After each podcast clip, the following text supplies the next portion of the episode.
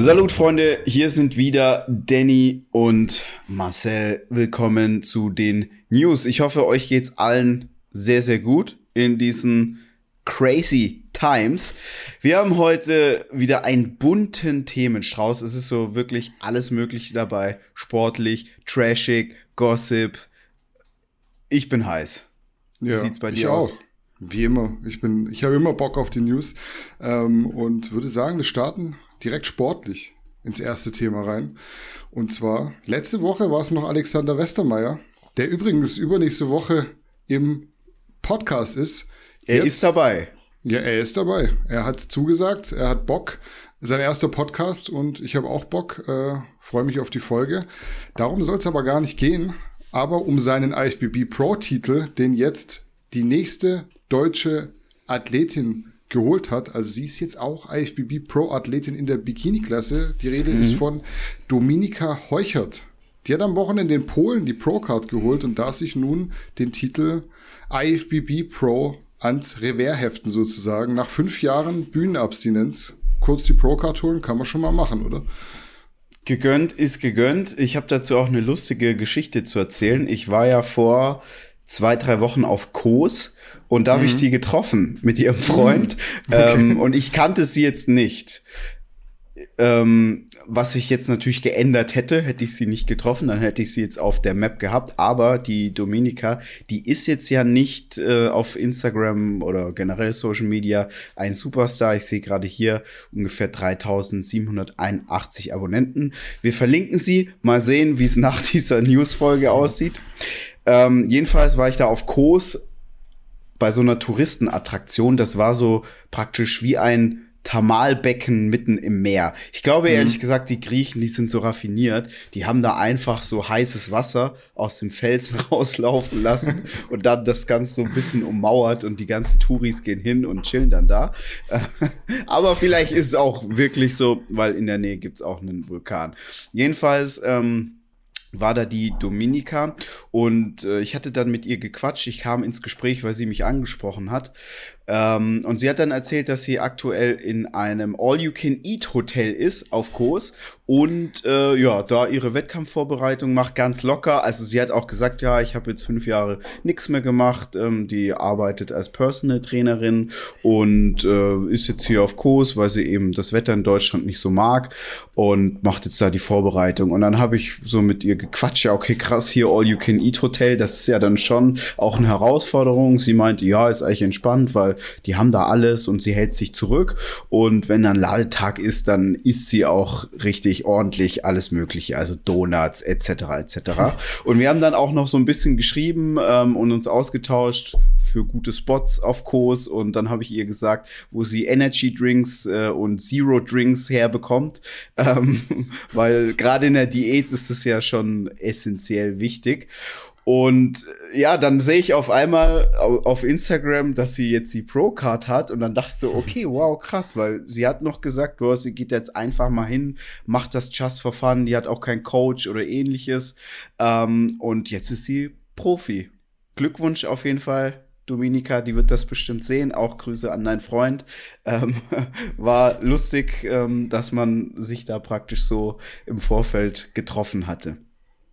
Ja, von mir an der Stelle auch nochmal beste Glückwünsche. Ich denke, nach acht Wochen äh, Prep, da kann man jetzt äh, von einem ganz großen Erfolg sprechen, definitiv. Ist ja jetzt nicht die Regel, dass man sich ohne Coach mal kurz zwei Monate auf den Wettkampf vorbereitet, vorher noch ja. im All-You-Can-Eat-Hotel am Start ist und dann mal eben kurz die Pro-Card holt. Also definitiv Hut ab. Ich ich möchte da auch eine weitere Anekdote erzählen. ähm, wir waren ja da, wie gesagt, in diesem Thermalbecken mitten im Meer. Und dort waren natürlich lauter Touris und wie eben das so ist, wenn normale, durchschnittliche Menschen da sind, ist bei den allermeisten der KFA schon deutlich im zweistelligen Bereich. Ja, also wenn da eine Eins vorne ist, dann ist das noch gut bei so Touris, die jetzt meistens in All-You-Can-Eat-Hotels sind und auch sonst ein All-You-Can-Eat-Lifestyle leben. Jedenfalls waren dann so neben mir zwei Mädels, die waren so maximal Mitte 20. Und die haben sich wahnsinnig abfällig über die Dominika geäußert. Und ich guck die beiden, ich drehe mich um, guck die an und denk mir so, wow, also ihr zwei Nilpferde, wie kommt ihr jetzt auf die Idee, irgendwie euch abfällig zu dieser Dame zu äußern und zu dem Zeitpunkt hatte ich noch nicht mal mit ihr gesprochen. Ich habe die nur gesehen, dachte, okay, wow, die ist in Shape. Äh, meine Freundin meinte dann auch, oh, die macht bestimmt gerade eine Wettkampfvorbereitung, so wie die mhm. in Form ist. Und dann diese zwei Nilpferde so, oh, also ich würde ja nie so aussehen wollen und oh, mich kriegt keiner dazu, so viel Sport zu machen, wo ich mir so dachte, ey, Mädels, bei euch wäre es gut, wenn ihr mal ein bisschen was machen würdet, weil das war schon so dieses ungesunde Übergewicht, was sie hatten. Ja. ja, war ein Wahnsinn. Ja, an der Stelle checkt den Podcast mit Coach Burak über Body Positivity. Fällt mir hier gerade in dem, dem äh, Zusammenhang auf jeden Fall ein. Und wie gesagt, beste Glückwünsche für die Procard. Yes. Bevor wir jetzt mit dem nächsten Thema weitermachen, kurzes Anteasern. Und zwar am Sonntag haben wir mal wieder ein Produktrelease. Es werden direkt drei neue Produkte kommen. Der Galenicus wird noch nicht zurückkommen. Der wird wahrscheinlich in der ersten Novemberwoche wieder im Lager bei uns eintreffen. Aber diesen Sonntag wird es drei neue Produkte geben. Bleibt auf jeden Fall stay, stay tuned, würde man sagen. Ähm, E-Mail-Newsletter geht raus und natürlich auch Telegram. Also checkt unten die Links und dann erfahrt ihr direkt, wenn die neuen Produkte da sind. Und jetzt kommen wir zu einem Thema. Also da können jetzt auch mal die Leute in die Kommentare posten. Ich habe im Vorfeld gesagt, wir müssen es nicht unbedingt reinnehmen. Ich kenne den Typen erstens nicht und zweitens finde ich es auch jetzt nicht mehr so. Ich finde es zwar lustig, aber ich finde es jetzt nicht mehr unbedingt, dass wir es machen müssen. Ja, aber wir fragen ja mal hier unsere Community. Was sagt ihr, wenn Munich Wristbusters einen Athleten hops nehmen. Sollen wir das immer in die News packen oder nicht? Ja, sagt's auf jeden Fall in den Kommentaren. Wir würden das definitiv auch eher dann in die Videos ne Video-News nehmen als in die schriftlichen. Ja, ich muss jetzt überlegen, wie tease ich jetzt diesen Themenblock an. Vor paar Wochen hatten wir auch schon mal über die Munich Fashion Busters gesprochen. Da wurde Simon ja. Teichmann mit einem Fake Balenciaga-Shirt erwischt. Jetzt haben ja. die Munich Wristbusters wieder in der deutschen Fitnessszene zugeschlagen sozusagen. Aktuellstes Opfer ist Mert Beast Mode. 190.000 Abos auf Instagram. Mir aber genauso wie dir bislang gänzlich unbekannt.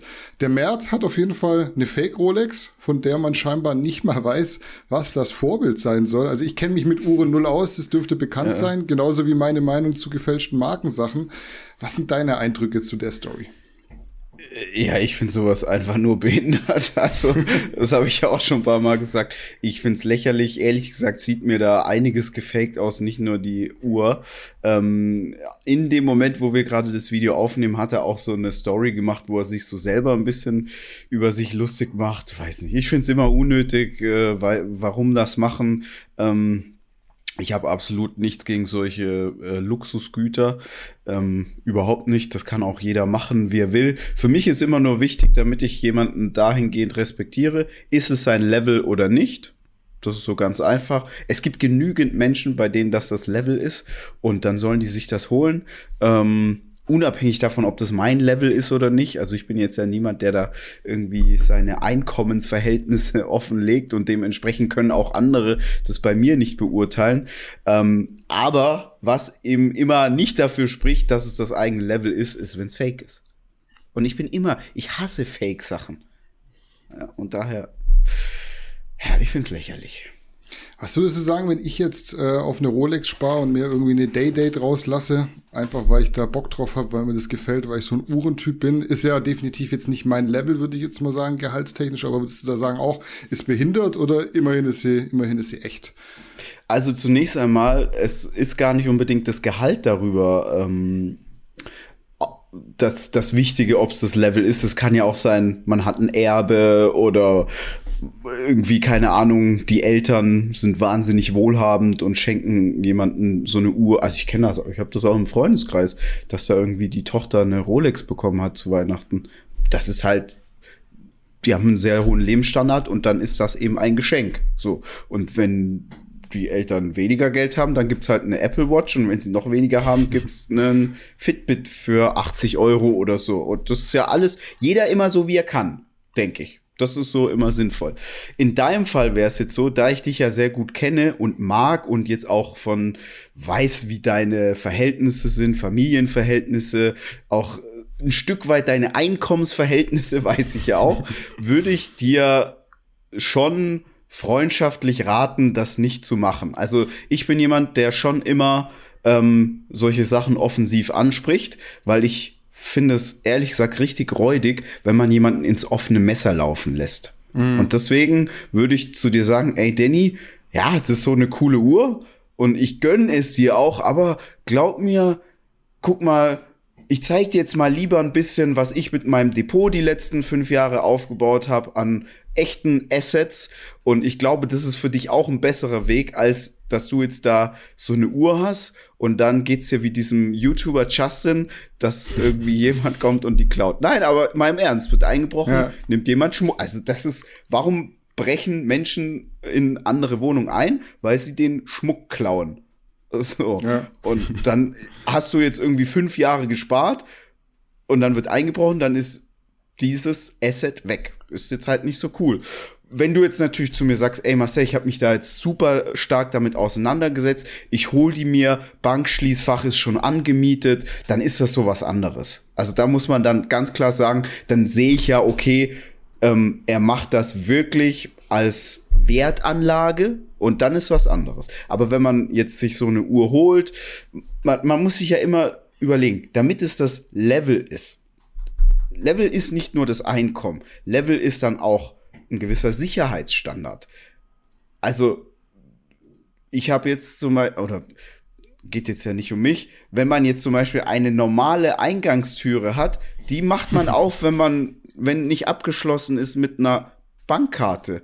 Ja. So, das ist dann kein, kein Sicherheitsstandard, wo man wahnsinnig hohe Assets in seiner Ho Wohnung haben sollte. Sondern die Menschen, die ich kenne, die auf diesem Level sind, die wohnen dann zum Beispiel im Apartment mit, ähm, mit unten, wie heißt Portier, Portier. Ja. mit Portier, ähm, die, die, äh, die Schlösser haben mehr Zylinder, etc., etc. Also es ist so ein höherer Sicherheitsstandard. Und dann kann man auch gewisse ähm, Wertgegenstände in der Wohnung haben. Also es gibt ja auch Leute, die haben dann Designermöbel, wo dann die Lampe 3000 Euro kostet, etc. Nicht die 30 Euro Ikea-Lampe. Und das muss man halt so, man muss halt generell viel mehr Geld für alles ausgeben, damit man diese Gegenstände haben kann. Und deswegen würde wissen. ich zu dir sagen, ja, als ja. jemand, ich war ja auch schon bei dir, äh, würde dann sagen, Danny, ich würde jetzt nicht in deiner, no also Danny wohnt jetzt nicht in einer Hütte, ja, aber es ist halt so normal, ja, und wenn du einen normalen Lebensstandard hast, normales Einkommen, dann solltest du jetzt nicht irgendwie Assets im Wert von 20.000 Euro aufwärts in deiner Wohnung liegen haben. So. Und das dann auch noch auf Instagram zeigen. Und dann zeigen, dass du in Urlaub fährst. Ja, es gucken nicht nur wohlgesonnene Menschen die Stories an. Also, das ist so alles. Ja, so ein. Also, damit die Leute auch verstehen, mir geht es da nicht um Neid oder sonst irgendwas. Jeder soll machen, er soll sich halt nur darüber bewusst sein, ist es mein Level? Wenn ja, cool, mach, gönn dir. Wenn nicht, würde ich es besser lassen. Dann ist Geld anders besser investiert. Ja, ist gut zu wissen, dass du mir das empfehlen würdest, kann ich dir aber versichern, wird auf jeden Fall nicht passieren. Absolut ja. Uhren uninteressiert. Ich habe nicht mal eine Uhr. Meine Fitbit habe ich verschenkt äh, und dementsprechend bin ich komplett uhrenlos am Start. Ich gucke immer aufs iPhone und fertig. Ist auch nicht verkehrt. So, letzte Woche haben wir noch drüber geredet. Am Tag mhm. der News-Veröffentlichung war es dann, glaube ich, schon klar. Big Ramy bekommt ein Special Invite für den Mr. Olympia. In einem Video von RX Muscle habe ich dann noch aufgeschnappt, dass wohl durch die Szene geistert, also der Dave Palumbo kennt ja auch den ein oder anderen Menschen, dass der Ramy gar kein Corona gehabt hätte, sondern mhm. sich mit Diuretika wohl ins Ausgeschossen hat und dann so den Corona-Test, den er ja nicht gezeigt hat, vorgeschoben hat, um nicht starten mhm. zu müssen. Alles natürlich rein hypothetisch an der Stelle. Ich gebe es nur wieder, wie ich es gehört habe. Welches Licht würde das für dich auf die Sondereinladung werfen? Und würdest du jetzt, wenn du Promoter wärst, Big Ramy überhaupt ein Special Invite geben? Man muss ja da unterscheiden, ob man Promoter ist oder jetzt einfach von außen drauf guckt. Also zunächst einmal finde ich es taktisch clever zu sagen, ich habe einen positiven Corona-Test und nicht zu sagen, ich habe zu viel Diuretikas zu mir genommen und bin fast gestorben. Das ist jetzt schon mal, finde ich, taktisch klug. Würde ich wahrscheinlich auch so machen. Ähm, generell diese Special Invites, man muss sich mal überlegen, es ist jetzt so Fußball-WM und im Finale stehen irgendwie England gegen Zypern. Und dann würde man sagen, nee, Zypern, die lassen wir jetzt da nicht antreten, sondern wir lassen lieber Spanien antreten, weil die haben mehr Stars. Und dann gucken mehr Menschen das Finale. Also es wäre ja so, würden jetzt England gegen Zypern im Finale spielen, wäre das so unspektakulärer, weil einfach nicht so viele Big Names mit dabei sind wenn jetzt zum Beispiel England gegen Schweden spielt, dann würden das Spiel mehr gucken, weil viele halt Slatan Ibrahimovic kennen und cool finden. So, und Spanien hat jetzt so noch mehr Stars und dann hat das natürlich einen medial höheren Wert.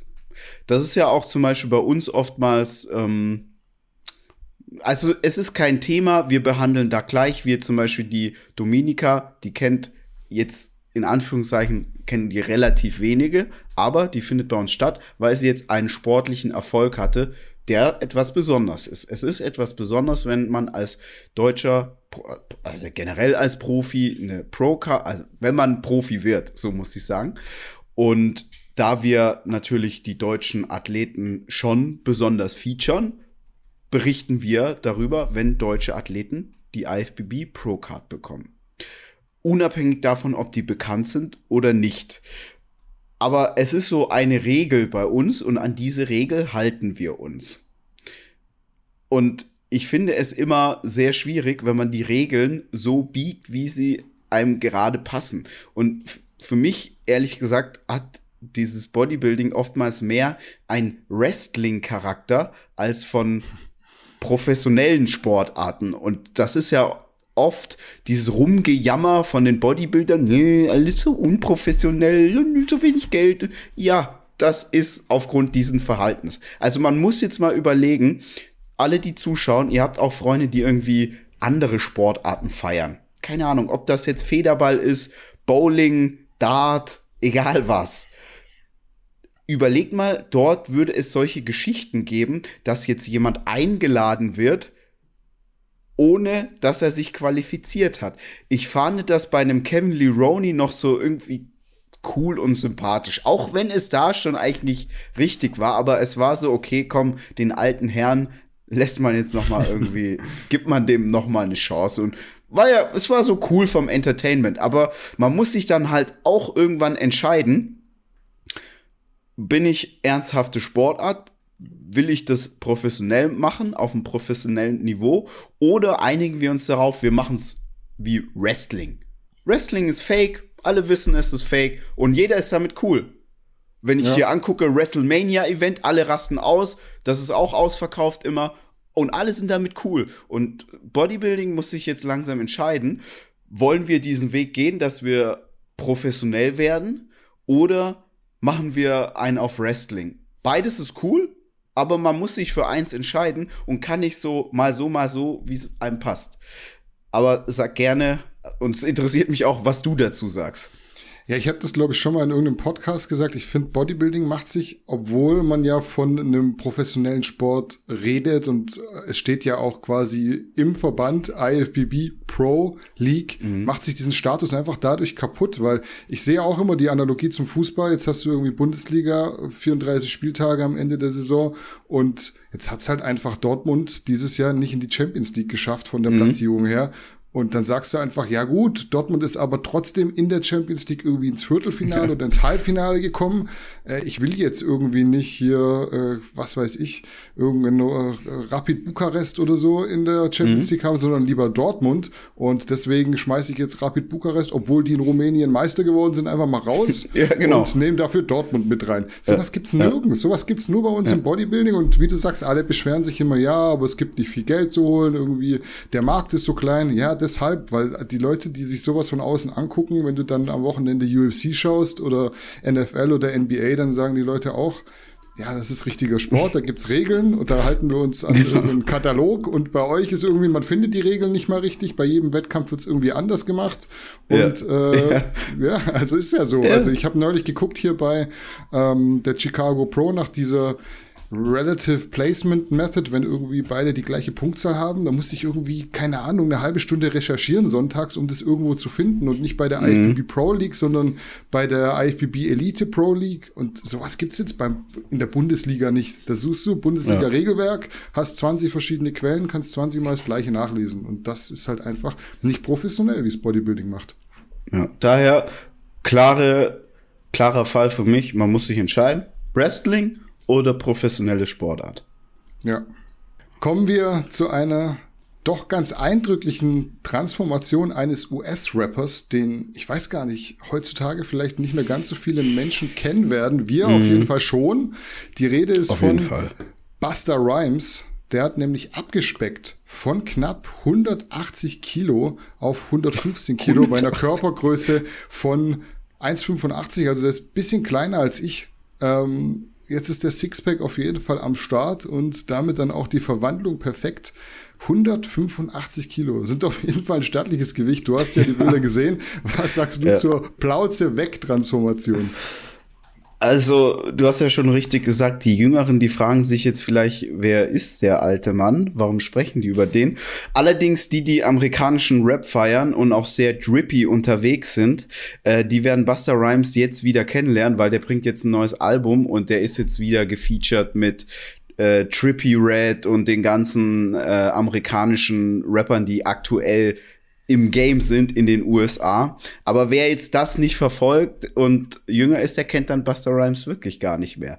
Ähm, Buster Rhymes war ja früher mal, also zu Break Your Neck Zeiten, als wir so bei den Black Beats Partys äh, auf Buster Rhymes abgegangen sind, äh, war der ja durchaus stabil. Also Buster Rhymes sah mal richtig athletisch aus. Ähm, ist dann aber irgendwie ja vom rechten Weg abgekommen, viel gefeiert, viel getrunken, viel gegessen und dann ein ähm, bisschen ja, aufgegangen. Ähm, ich finde es, also ich freue mich natürlich gerade, wenn man sieht, dass so alte Koryphäen äh, noch voll am Start sind. Und wenn man sich jetzt mal überlegt, der ist 48. Das ist ja jetzt schon auch ein bisschen älter. Ähm, Finde ich cool, dass er da äh, jetzt noch mal ein, ein körperliches Comeback hingelegt hat. Auch wenn es nicht so beeindruckend ist wie in den jungen Jahren als er äh, viele Gassenhauer hatte, auch in Europa, aber ähm, äh, hier, meine Freundin lacht über das Wort Gassenhauer. aber ja, ist auf jeden Fall gute, gute Transformation. Ja. Ja, 115 Kilo finde ich jetzt auf 1,85 Meter auch immer noch stattlich. Also jetzt hat er abgenommen und hat er sichtbare Bauchmuskeln. Wenn ich mir vorstellen würde, wie ich mit 115 Kilo aussehen würde, da wäre ich nicht so durchtrainiert, glaube ich. Da wäre ich eher ein bisschen specky unterwegs und ich finde, das ist schon, der wird das ein oder andere Gramm Muskulatur jetzt schon am Start haben. Ah ja. Es können ja mal die Leute in die Kommentare posten, ob sie Buster Rhymes noch kennen. Ja, und mit welchen Songs ihr Buster Rhymes dann, wenn Genau, was ist bringt. euer Favorite Buster Rhymes Song? Ähm, postet es mal rein. Was ist dein Favorite Buster Rhymes Song? Jetzt musst du auch sagen. Ja, ich, ich glaube, der Track, ähm, der ist aus den 90ern, wo er immer Gimme Some Mo rappt. Mm. Ich glaube, das ist so der krasseste. Ich okay. muss sagen, Buster Rhymes, ich habe den immer nur für paar Songs gefeiert. Ich fand den jetzt auf Albumlänge irgendwie dann doch zu anstrengend. Das so wie Mystical früher oder so. Mhm. Das war so immer mal cool, aber jetzt nicht irgendwie eine Stunde lang. Ja, aber ich glaube, das ist so mein Favorite Track. Ich glaube, ich bin damals mit dem Discman. Da hat man noch einen Discman mhm. morgens in der, in der Tasche gehabt. Äh, wenn der dann irgendwo reingepasst hat, da habe ich immer Pass the Cure Voicer Part 2 hieß, glaube ich, das Lied. Ja, mit, ich glaube, ja, mit, mit Puff Daddy damals. Da hieß er noch Puff Daddy. Oder schon P. Diddy, ich weiß es nicht. Das war so ein cooler Song, den ich gefeiert habe von Buster Rhymes. Neben so Break Your Neck und so Zeug. Ja, leicht abgeschweift, aber äh, ich hoffe, das sorgt für viele Kommentare. Ja. Den Corona-Maßnahmen zum Trotz hat ein Gym in Polen sich jetzt offiziell zur Kirche umfunktioniert. Das war eine Schlagzeile letzte Woche. Die wollten mhm. nämlich weiterhin offen bleiben. Finde ich jetzt eine ganz lustige Story, obwohl sowas ja mittlerweile nicht mehr lustig zu finden ist. Das ist mir schon bewusst. Irgendwie hat jeder so ein bisschen den Humor verloren. Auf jeden Fall, Corona hat jetzt auch in Deutschland stimmt. wieder Einzug gefunden. Die Positivtests steigen. Ich sage absichtlich Positivtests. Ihr müsst jetzt nicht äh, in die Kommentare schreiben, das sind Infizierte. Ich weiß schon, was ich, was ich hier sagen möchte. Äh, und darauf hat unter anderem jetzt McFit reagiert. Die Lage spitzt sich zu, so kann man es auf jeden Fall sagen. Ab sofort muss man deutschlandweit wieder Maske beim Training tragen. Außer wenn man gerade einen Satz macht. Bei euch ist es in Berlin, glaube ich, schon seit Wochen und Monaten so, auch wenn sich ja. mir der Sinn nicht so recht erschließt und auch die wenigsten das befolgen. Vielleicht ein kleines Feedback von dir zur polnischen Gymkirche und dann ein paar Worte zur Maskenpflicht in Fitnessstudios. Also die polnische Gymkirche hat sich auf jeden Fall was einfallen lassen. Äh, man darf gespannt sein, ob das die Runde machen wird, also ob das jetzt mehrere Gyms nachmachen werden ähm, und vor allem, was sie machen, wenn dann diese Corona-Zeit endlich vorbei sein wird. Ähm, zum anderen mit dieser McFit-weiten Aktion mit der Maske. Also als Berliner ist das jetzt hat man sich gedacht, hä, was ist jetzt neu? Das ist doch bei uns jetzt schon gefühlt ein halbes Jahr so, ich glaube seit Juni, also seitdem die Gyms aufhaben. In Berlin musst du immer eine Maske tragen beim Reingehen und wenn du nicht trainierst, musst du eine Maske tragen. Also wenn du keinen Satz machst, musst du eine Maske tragen. Ähm, interessanterweise ist es so, das wissen vielleicht viele nicht, aber McFit, beziehungsweise das Unternehmen hinter McFit, die RSG Group oder RSG GmbH, ich weiß es nicht genau. Ähm, die, die haben ein in Berlin ein, ich glaube, das gibt es auch nur einmal, aber falls ihr das besser wisst, gerne in die Kommentare. Ähm, das ist praktisch wie eine Art CrossFit, was McFit da anbietet. Das heißt irgendwie John and Chains Mhm. Und dort kann man Yoga machen oder man macht so Kurse. Und diese Kurse sind praktisch so Gruppentrainings, die so in die CrossFit-Richtung gehen. Man macht das so sehr straffes Functional Training. Und ich war da letzte Woche und äh, da musste man keine Maske tragen. Ähm, allerdings ist es so, also das ist in so kleinen Räumen und während du deinen Satz machst, während du das Training machst, musst du kein, keine Maske tragen. Wenn du dann aber wechselst von Handelbank auf Laufband, was ein Meter ist, hat der Coach gesagt, müssen wir eine Maske tragen. Ist so ein bisschen grotesk, ja, weil es ist wirklich nur so ein Schritt, den du da gehen musst. Ähm, grundlegend will ich jetzt gar nicht so viel über die Sinnhaftigkeit sagen, weil das ist so ein sehr komplexes Thema. In Berlin ist es nur schon länger ein Thema. Und ähm, daher ist es für einen Berliner nichts Neues, aber für andere Bundesländer ist das jetzt ein neues Thema. Ich kann auch noch eine Anekdote erzählen. Ich gehe auch zum CrossFit und da ist es auch so, ähm, weil ich jetzt in der neuen Box war. Also so nennt man die Gyms beim CrossFit. Die heißen nicht Gyms, sondern Box, für die, die das nicht wissen. Und da meinte der Coach auch, ja, wenn du jetzt so dein Workout gemacht hast, musst du die Maske aufsetzen. Und beim CrossFit ist es so, das ist jetzt kein Gelaber. Wenn da so ein Workout ist, du überlegst dir, trinke ich jetzt oder atme ich? Weil es so intensiv ist. Und wenn das Workout vorbei ist, dann stehst du erstmal da und so. Und natürlich setzt dann keiner direkt die Maske auf, weil er sonst mhm. zusammenklappen würde. Ja? Also Maskenpflicht, alles schön und gut. Ich glaube, man muss einfach nur gucken, dass man das in einem Rahmen macht, dass die Leute nicht irgendwie dann äh, zusammenklappen, weil sie die bescheuerte Maske aufgezogen haben, zu früh. Ja, man muss ja schon sagen, also wann brauchst du die Luft so am meisten? Wahrscheinlich gerade, wenn du einen intensiven Satz gemacht hast. Und Richtig. ich bin kein Experte, ich will auch keine Diskussion jetzt wieder lostreten, aber am Ende ist es so, jetzt läufst du da rein, bist äh, infizierter, infektiös, bist Virusträger, äh, hast deine Maske auf, machst deinen Satz, dann geht ja hier mittlerweile viel über Aerosole und versprühst die so während deinem, äh, keine Ahnung, 20 Wiederholungs-Atem-Kniebeugesatz in der ganzen äh, Luft, im ganzen Studio und danach ziehst du die Maske auf. Für mich erschließt sich halt der Effekt nicht, aber ihr könnt ja auch mal kommentieren. Vielleicht sind ja Experten unter euch, die das irgendwie plausibel für mich machen, warum man jetzt jemanden schützt, wenn man dann halt irgendwie so eine halbe Minute nach dem Satz die Maske anzieht, dann wieder abzieht, dann wieder eine halbe Minute den Satz macht und so weiter. Also ich verstehe es halt nicht, äh, gehe aber aktuell auch verletzungsbedingt nicht ins Gym, deswegen muss ich mich damit noch nicht anfreunden. Äh, wahrscheinlich bis ich wieder ins Studio gehe, werden sie zu sein. Das ist meine Prognose. Das ist eben auch der Punkt. Ähm, ich bin da jetzt auch gar nicht so natürlich hinterfrage ich das, aber es ist jetzt immer die Frage, wie hoch ist die Sinnhaftigkeit, das jetzt so zu bekämpfen. Am Ende des Tages ist es aber so, dass ich hoffe, dass so möglichst wenig Geschäfte, Gyms etc. geschlossen werden. Denn nach wie vor, und das sage ich seit jetzt bald einem Dreivierteljahr, ich denke, die wirtschaftlichen Schäden, die sind am Ende des Tages größer, ehrlich gesagt, als dann tatsächlich das Virus an sich, wenn viele Einrichtungen, Geschäfte, Gyms und so weiter, Gastronomie sowieso geschlossen haben. Und ich denke auch, wenn es jetzt nochmal einen Lockdown gibt, dann ist die Frage, wer macht danach noch auf? Wer kann dann wieder aufmachen? Also das, ähm, deswegen würde ich das so mit allen Mitteln, die man hat, so verhindern.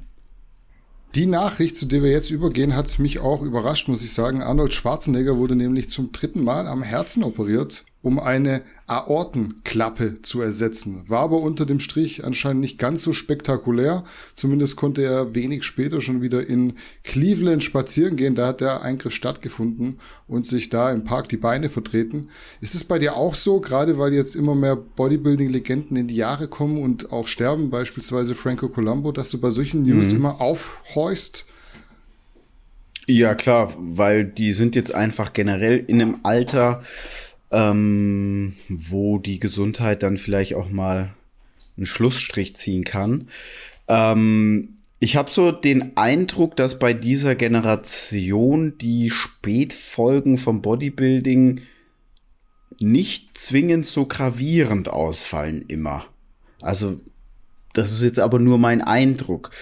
Ähm, woran mache ich das fest? Also ich finde jetzt auch so ein Franco Colombo, der sah jetzt auch zum gegen Ende seines Lebens immer noch so jetzt für sein Alter gut aus und jetzt auch ein Arnold Schwarzenegger und ich meine jetzt mit gut aussehen nicht, dass er noch irgendwie eine Ader am Bizeps hat, sondern man sieht dann einfach, wenn ein Mensch älter wird, ähm, was hat er für ein Leben? War das eher viel Kampf, viel gesundheitlicher Kampf oder ähm, hat er so ein tatsächlich vitales, schönes Leben gelebt und das siehst du dann halt im Gesicht. So wie man, äh, also Sportler, die sehr rabiat mit sich umgehen, sehen einfach sehr verbraucht aus, wenn sie älter werden. So, und das, den Eindruck habe ich jetzt beim Arnold Schwarzenegger nicht. Ich habe so den Eindruck, dass man natürlich ein bisschen, aber so kritischer hinguckt, weil man weiß, der hat mal viel geballert und wenn jetzt irgendwas ist, hat man irgendwie immer die Vermutung, ah, vielleicht ist es wegen Stoff. Also das ist schon so eine Frage, die ich mir auch stelle, weil man ja auch so wenig darüber weiß, was damals tatsächlich Sache war. Also es ist ja so, dass mir ist zumindest nicht bekannt, dass jetzt reinweise Pros aus den 70ern mal darüber gesprochen hätten, was sie tatsächlich genommen haben und in welcher Form. Oder siehst du das anders? Nee, ich glaube auch, da war einfach noch nicht so viel möglich zu nehmen, weil es noch nicht so viel gab. Was haben die genommen? Ein bisschen Dianabol, ein bisschen Testo, Deka und dann war es, glaube ich, auch schon lange Zeit erledigt und damit sind die auf den Stand gekommen. Und ich glaube auch tatsächlich, äh, wirst es vielleicht ähnlich sehen, mit den Mitteln, wenn du da jetzt nicht irgendwie jeden Tag irgendwie 20 Dianabol frisst, dann kannst du auch ohne große Spätfolgen da rauskommen wieder. Das ist so die Frage. Ich weiß es am Ende des Tages auch nicht. Ich wünsche dem Arnold auf jeden Fall alles Gute. 73 ist er. Das ist heutzutage jetzt auch noch so ein Alter, wo man sagt, das kann schon noch eine Weile weitergehen. Ich meine, Joe Biden ähm, ist ungefähr im selben Alter und der will jetzt noch mal angreifen und Präsident werden. Also, das wäre jetzt schon, das wäre jetzt schon tragisch, wenn der Ani da so früh von uns gehen würde. Ja, mir fällt gerade ein, du liest, glaube ich, nebenher gerade die Arni-Biografie, hast du gesagt, äh, und hattest ja. da so eine Anekdote am Start, wie Bodybuilder zur damaligen Zeit beschrieben wurden. Heutzutage geht ja so das Klischee des dummen Pumpers rum. Äh, was ja. hast du da aufgeschnappt? Also ich habe die Biografie auch gelesen, kann mich nicht mehr erinnern, ist zu lange her, aber du, du hast. Also, ja, ich bin gerade mittendrin. Ähm, ja. Ich fand es sehr interessant, dass eigentlich der Prototyp des Bodybuilders damals schon genauso war wie heute, faul und dumm. Also faul im Bezug alles andere außer Bodybuilding und dumm. Und das fand ich eigentlich interessant, weil in der Regel ist es so, wenn eine Gruppe oder wenn ein Phänomen nicht so stark verbreitet ist, dass es dann nicht wirklich Stereotypen gibt, weder positiv noch negativ, und die Menschen dann meistens so relativ neutral der Sache gegenüberstehen. Also ich gebe mal ein Beispiel. Dort, wo ich aufgewachsen bin, ich war so bei mir in der Klasse der einzigst Halbschwarze. Und deswegen hatten die, es gab keine Vorurteile gegen mich weil mhm. die hatten keine Erfahrung mit jemandem ja. wie mir. Und dementsprechend war das so, da hieß nicht, ah ja, klar, Asiaten, die sind immer freundlich oder ähm, so ganz plump, ja, Türken, die tun sich immer zusammen und machen Stress. Ja, ja, so ein dummes Vorurteil, ja. Aber das beruht natürlich schon auch auf gewissen Erfahrungswerten, die Menschen machen. Und bei mir war es so, die Menschen hatten nie mit einem wie mir irgendwelche Erfahrungswerte und deswegen waren die auch immer unvoreingenommen deswegen war für mich immer alles entspannt. Man hatte natürlich dann so ein bisschen so, weil es coole Schwarze in den Medien gab, wie in den 90er Jahren, NBA, Rap etc. Aber ansonsten war alles so entspannt. Und das ist ja jeder kann das jetzt so auf sich auch oder auf andere Bereiche übertragen. Wenn du jetzt irgendwie, weiß ich nicht, keinen anderen Emo kennst, nur einen, der bei dir in der Klasse ist, dann hast du auch gar nicht so ein gewisses Bild davon und eine Erwartungshaltung. Und das hat mich jetzt schon sehr gewundert, dass so anscheinend in den 70er Jahren die Menschen schon so teilweise äh, so eine negative Erwartungshaltung an Bodybuilder hatten, nämlich dass sie dumm sind, nicht wirklich reden können, nicht aus sich rauskommen und eben faul, wenn es nicht um Bodybuilding geht. War, fand ich so überraschend.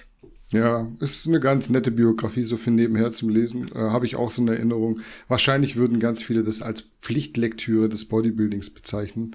Ähm, könnt ihr ja mal rein. Ja, es geht auch überraschend viel um Bodybuilding. Mhm. Ich dachte so, das wäre jetzt eigentlich so sehr massentauglich. Aber es geht schon sehr viel um Bodybuilding. Und jetzt muss man ja sagen, Arnold Schwarzenegger finden wahnsinnig viele Menschen gut, die mit Bodybuilding nichts anfangen können. Für mhm. die ist halt wie The Rock. Also die meisten ja. finden, The, The Rock ist ja, ja, er ist auch bei Bodybuildern beliebt, aber wenn ihr jetzt mal eure Kumpels fragt, die von Bodybuilding nichts halten, finden The Rock auch cool. Oder ja. Vin, Vin Diesel, auch wenn er jetzt körperlich dann nicht ganz so ist. Aber früher für uns war Vin Diesel breit. Da hat ja. man gesagt, der ist breit, oder? Ja, Vin Diesel, äh, Brad Pitt in Fight Club. Äh, auch Jean-Claude Van Damme, der war so definiert, hat man auch gesagt, so möchte man mal unbedingt aussehen. Wenn du da heute, äh, keine Ahnung, Bloodsport äh, anguckst, denkst du dir auch, okay, krass. Dünne Jungs. Ja. So, nach dem Vorentscheid vor, ich glaube, vier Wochen war jetzt am Wochenende das Finale der CrossFit Games 2020. Jeweils fünf Frauen, fünf Männer haben das Rennen unter sich ausgemacht. Überraschungen gab es keine. Matt Fraser und ja. Tia Claire Toomey haben haushoch gewonnen. War zu erwarten, aber gerade die Dominanz fand ich schon beeindruckend. Also Matt Fraser hat ja fast ja. mit perfekter Score abgeschlossen da am Ende. Ja. Also ich habe die Games, ich habe jetzt noch nicht jedes Event angeguckt. Man muss sagen, für alle, die nicht so im CrossFit-Game drin sind. Also jetzt mal, schreibt euch jetzt mal auf die To-Do-Liste ihr gebt jetzt heute Abend mal CrossFit Games auf YouTube ein und guckt euch das jetzt ernsthaft mal an.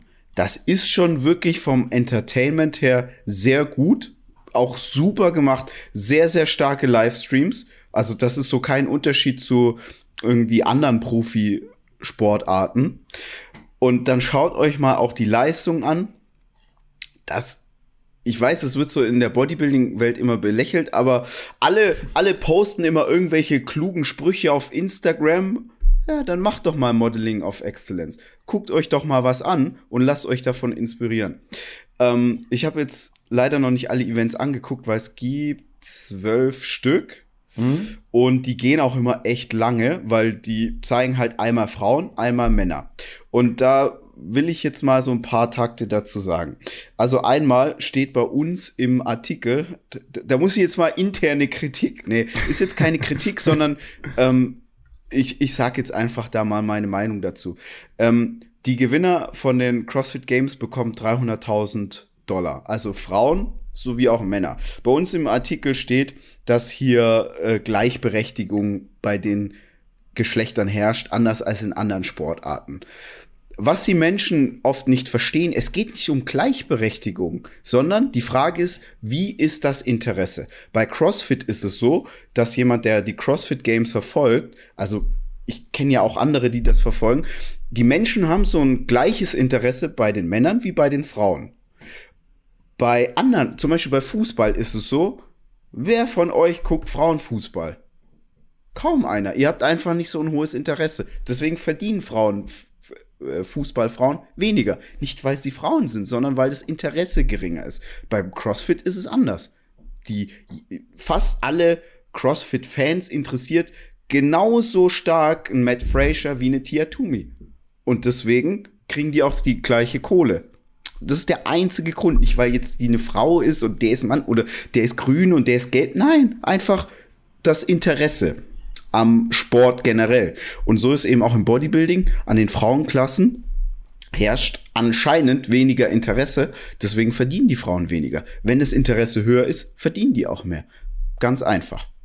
Ähm, dann habe ich jetzt leider noch nicht alle Events angeguckt, weil die halt immer lang sind. Wenn ihr die jetzt anguckt, dann müsst ihr ein bisschen vorspulen, weil die haben, das sind Livestreams und dann kommt da am Anfang immer erstmal nix. Sieht aus wie ein Standbild, dann sieht man, wie die die ganzen Events aufbauen. Müsst ihr ein bisschen vorspulen, bis die Events anfangen. Und dann muss man sagen, das ist einfach sehr, sehr spannend und interessant bei den meisten Disziplinen, das anzugucken. Am meisten habe ich gefeiert, ähm, das war beim Ranch Loop. Da muss man über, wie sagt man, unwegsames Gelände rennen, hoch, runter, Hügel. Also eine, eine Strecke, die man sich jetzt nicht zum Joggen aussuchen würde. Und da gab es so ein Kopf-an-Kopf-Rennen zwischen dem Matt Fraser und dem Me Medeiros. Hat so einen Hispanic-Namen. Mm, ja. ähm, und dann rennen die und denken, sie haben es geschafft. Dabei war es nur die Hälfte der Strecke. Und beide rennen so ins vermeintliche Ziel und laufen so aus. Und dann der Judge so, hey Jungs, ihr, ihr, das ist die Hälfte, ihr müsst noch mal, ihr müsst den ganzen Weg zurück. Und die, die gucken so, und die denken, er macht nur Spaß. Und der, ich mach keinen Spaß, ihr müsst noch mal zurückrennen. Und dann mussten die die ganze Strecke noch mal zurückrennen. Also das ist halt sehr, sehr hart, weil du gibst noch mal alles, weil du denkst, okay, jetzt ist es vorbei und dann musst du aber noch mal den ganzen Weg zurück. Und beim CrossFit ist so, oftmals sind die Workouts so hart, dass du denkst, okay, du, du siehst es an der Tafel und denkst dir, okay, krass, boah, wenn ich das schaffe, richtig gut. Und dann heißt aber, das müsst ihr zweimal machen.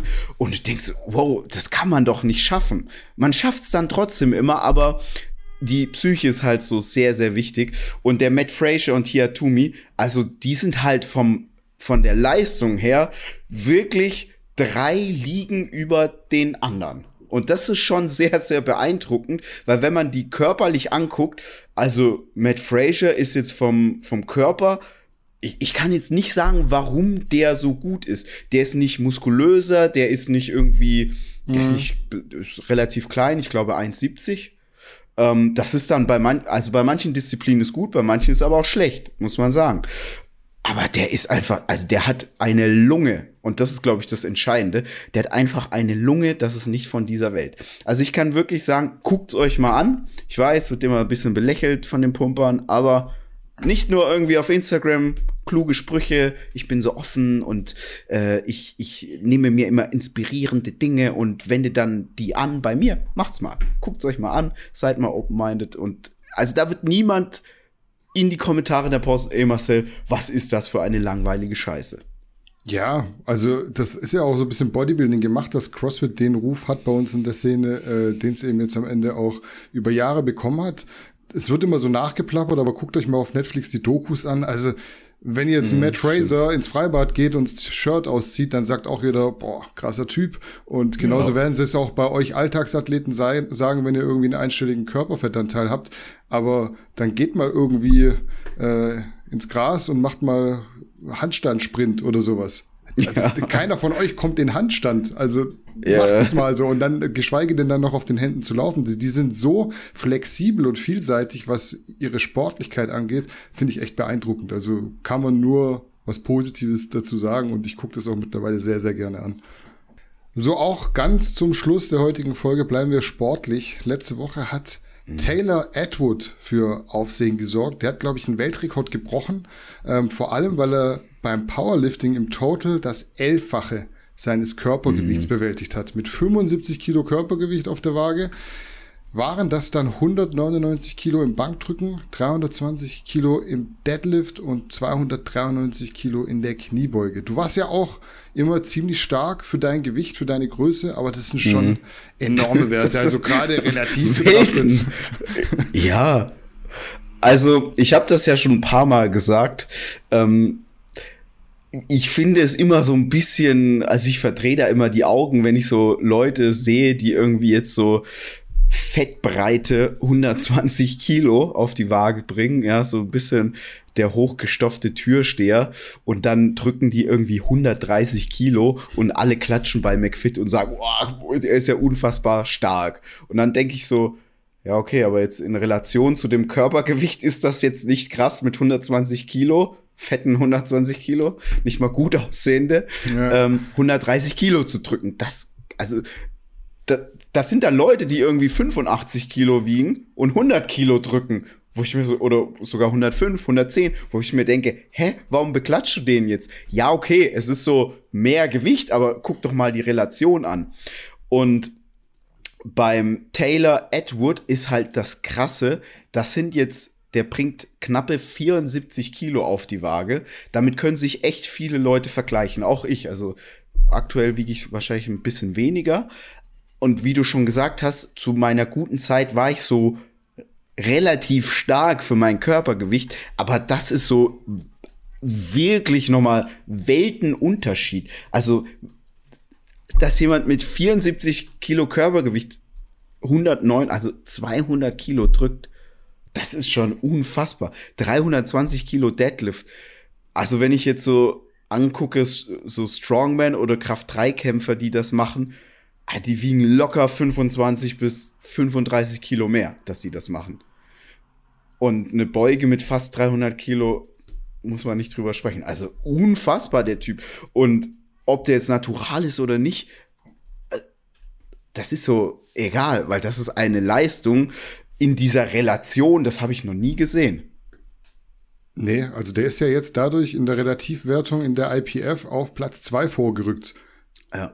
Das bedeutet Pound for Pound sozusagen, also nicht wie mhm. du sagst, irgendwie ein Haftor Björnsson hebt 500 genau. Kilo. Das ist was anderes, wie wenn der äh, Taylor Edward 320 Kilo hebt, weil das ist einfach ja. mehr als viermal das Körpergewicht. Das ist krass, absolut. Also wenn man sich das anguckt, auch wenn es manchmal leicht aussieht, mach mal nach stoff mal und mach mal nach. Also viel Spaß. Es ist natürlich immer so beeindruckend, wenn du jetzt da irgendwie einen Haftor siehst und dann halbe Tonne Deadlift. Ja, okay, aber was wiegt der fast 200 Kilo? So. Und der Typ mit 74 Kilo, Wahnsinn. Also 31 Jahre ist er alt. Ja. Also auch nicht mehr der allerjüngste, aber wahrscheinlich aktuell so auf dem Leistungspeak ist vielleicht auch für viele interessant, die sagen, oh, ich bin doch jetzt schon, jetzt ist schon eine 3 vorne, ich kann nicht mehr so. Ja, nee, heftige Leistung, was äh, tatsächlich auch unser letztes Thema ist für heute. Also rein prinzipiell werden wir durch. Wir sind durch, äh, ist jetzt auch eine bisschen längere Folge geworden, ähm, aber wir hatten einfach auch ein bisschen mehr zu sagen. Ja, mit Uhren, Kaufempfehlungen, alles drum und dran.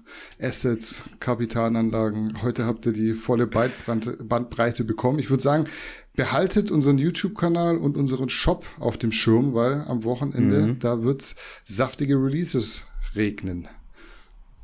Yes. In diesem Sinne, Freunde, wir sind raus. Macht's gut. Ciao, ciao.